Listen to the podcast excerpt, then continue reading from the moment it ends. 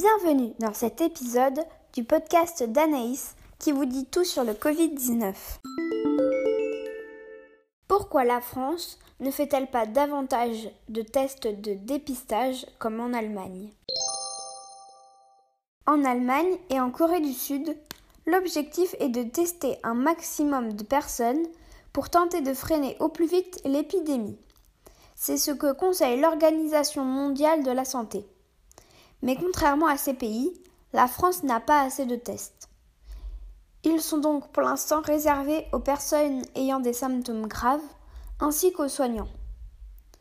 Cependant, le gouvernement a promis de multiplier les tests après la fin du confinement.